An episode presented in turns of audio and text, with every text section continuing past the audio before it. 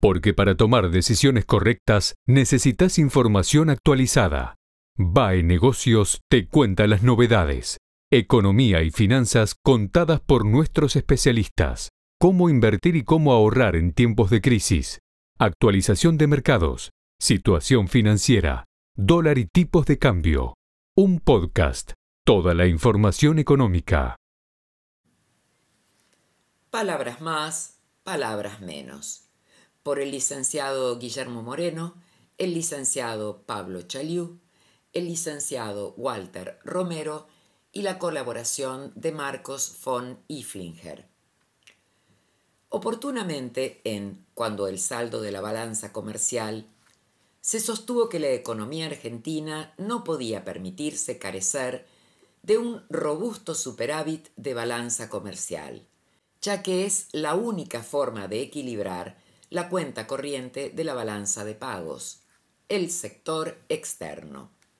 Fue por ello, ante las dificultades para su logro, que en planificar la oferta, como primera medida se recomendó el establecimiento de fundadas prioridades sobre la asignación de los escasos dólares disponibles, de forma tal que sean utilizados para los insumos indispensables, repuestos y bienes de capital, entre otros, no producidos en el país.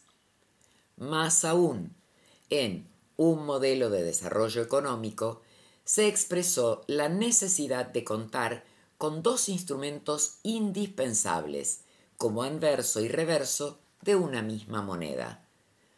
Un tipo de cambio competitivo, que permita a la producción local no solo su hegemonía en el mercado interno, sino fundamentalmente la expansión hacia terceros y una sana administración del comercio exterior, que lo complemente y favorezca sustantivamente la generación del empleo doméstico en el marco de una inserción internacional inteligente, contemplando la máxima utilización de la capacidad instalada en todas las ramas, con un dinámico abastecimiento del mercado interno.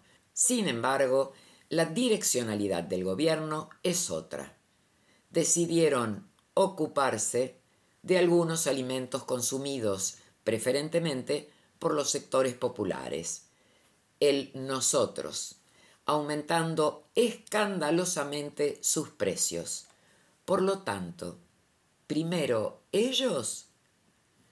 El decreto de necesidad y urgencia 576 del 22 establece la creación del programa de incremento exportador, destinado a quienes hayan realizado ventas de soja y sus derivados al exterior en los últimos 18 meses anteriores a su entrada en vigencia y que adhirieran al mismo.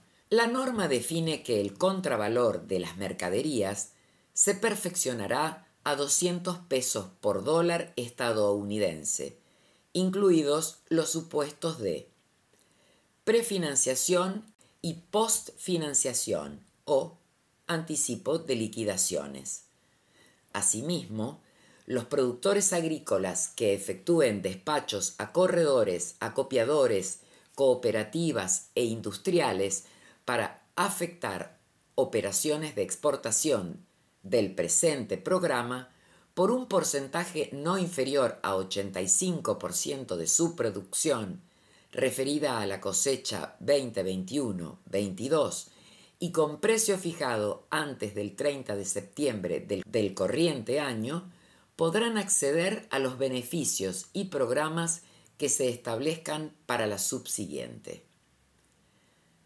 Ante estas medidas que implican una devaluación de prácticamente el 40% para el complejo sojero, los precios de sus derivados se vieron fuertemente afectados al alza, impactando en diversas cadenas de valor, alimentos balanceados, aceite de soja y mezcla, carnes avícola, porcina y bovina, huevos, leche y biocombustibles, entre otros.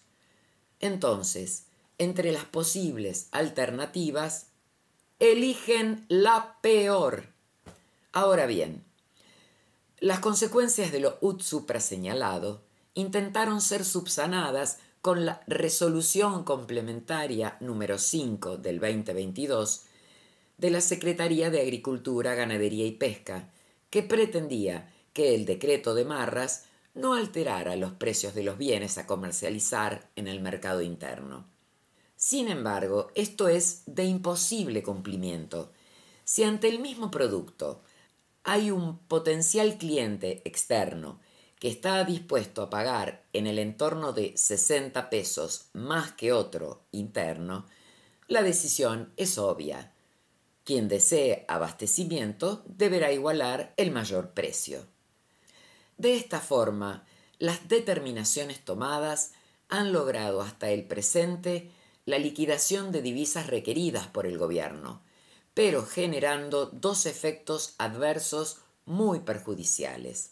Una extraordinaria transferencia de ingresos en favor de los sectores rentísticos, terratenientes de la zona núcleo de la pampa húmeda, desde los sectores populares, profesionales independientes, trabajadores formales e informales, jubilados, pensionados, entre otros, a través del aumento en el valor de los bienes salario y un incremento artificial en la tasa de retorno del bien soja vis a vis el resto de las explotaciones, tendiendo la producción aún más al monocultivo. Así, el actual oficialismo desdeña el transitar hacia una justa distribución del ingreso, optando por darle más a los que más tienen.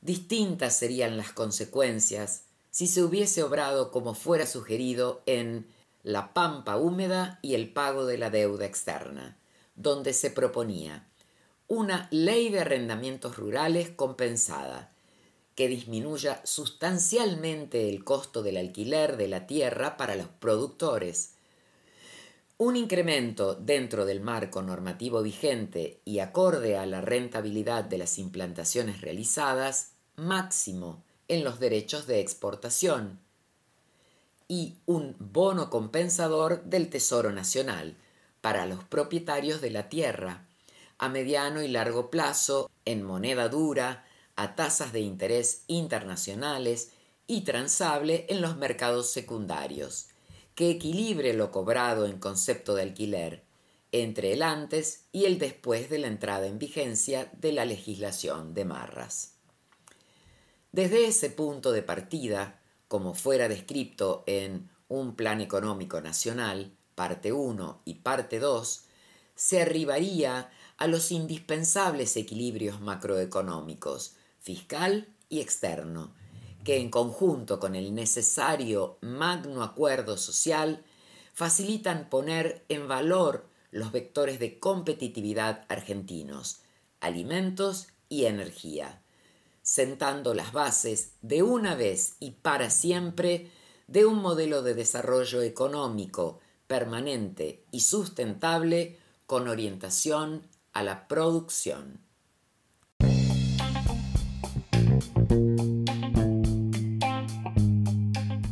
Nos vemos en el próximo podcast. Mientras tanto, mantenete actualizado.